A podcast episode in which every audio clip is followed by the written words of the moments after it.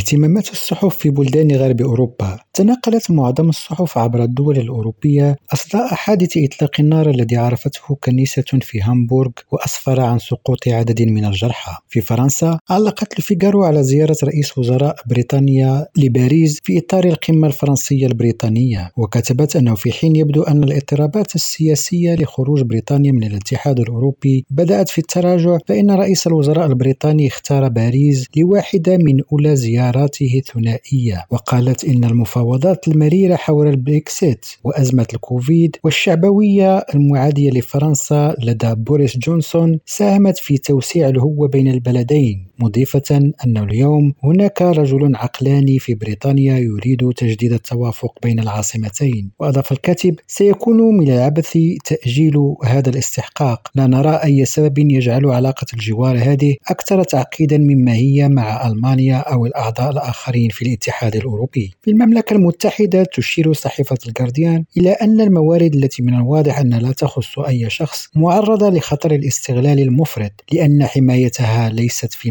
مصلحة أحد. تتحدث الصحيفة عن المأساة في أعالي البحار ذلك أن ثلثي المحيطات يقع خارج نطاق الولاية الوطنية للدول الساحلية. هناك يتم فتح الصيد والتعديل للجميع والنتيجة أضرار جسيمة لمورد حيوي يغطي ما يقارب نصف سطح الكوكب. النبأ الصار حسب الصحيفة هو اعتماد معاهدة الأمم المتحدة التاريخية للمحيطات هذا الشهر الذي يمكن أن يساعد في إبطاء عمليات النهب. ومن الضروري تكتب الصحيفة أن تحافظ الاتفاقية على هدف 30 في 30 وهو الالتزام الذي تعهدت به الدول في مؤتمر الأمم المتحدة للتنوع البيئي في دجنبر الماضي ويهدف إلى حماية 30 فئة من البحار بحلول عام 2030 في سويسرا أوردت صحيفة لوماتا أن المكتب الاتحادي للصحة العامة والمفوضية الفيدرالية للتطعيمات أصدر توصيات تخص اللقاح في ربيع وصيف 2023